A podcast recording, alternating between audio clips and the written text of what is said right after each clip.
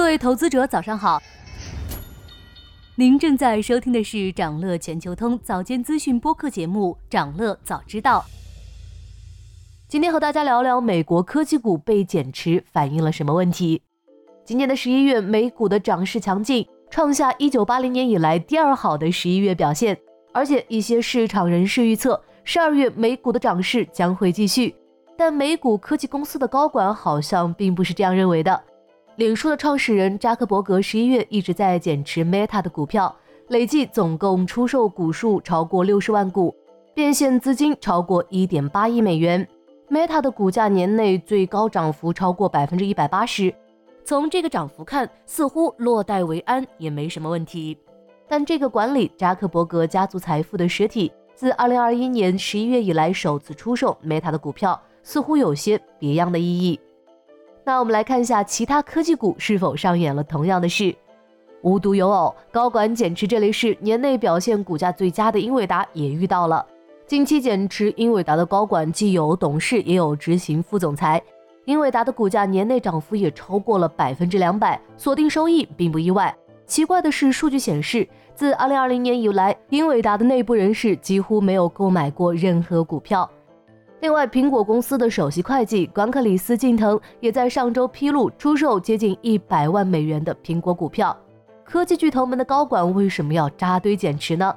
科技股今年纷纷走强，但最近市场开始降温了，不确定性的增加可能是让这些高管选择减持的原因。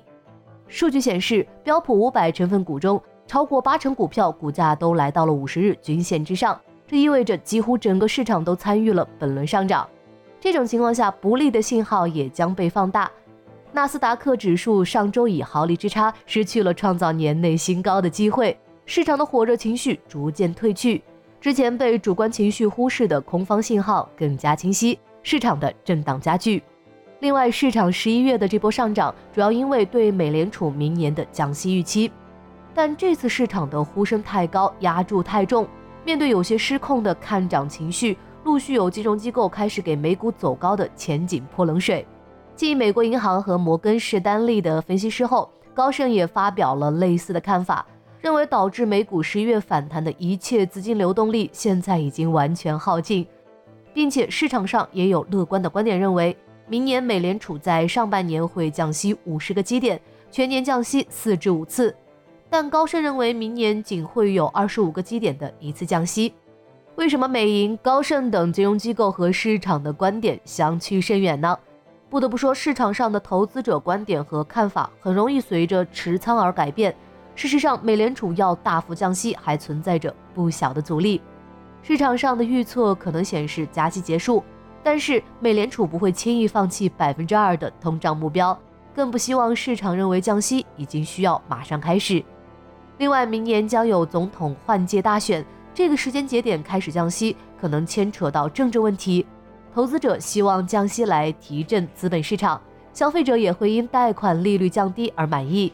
对现有投资消费环境的满意度会干扰大选的结果。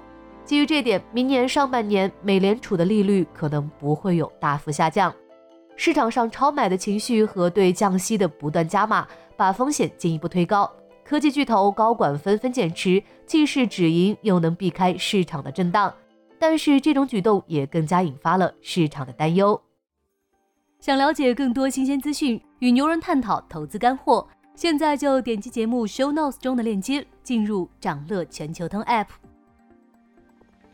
以上就是今天掌乐全球通掌乐早知道的全部内容，期待为你带来醒目的一天。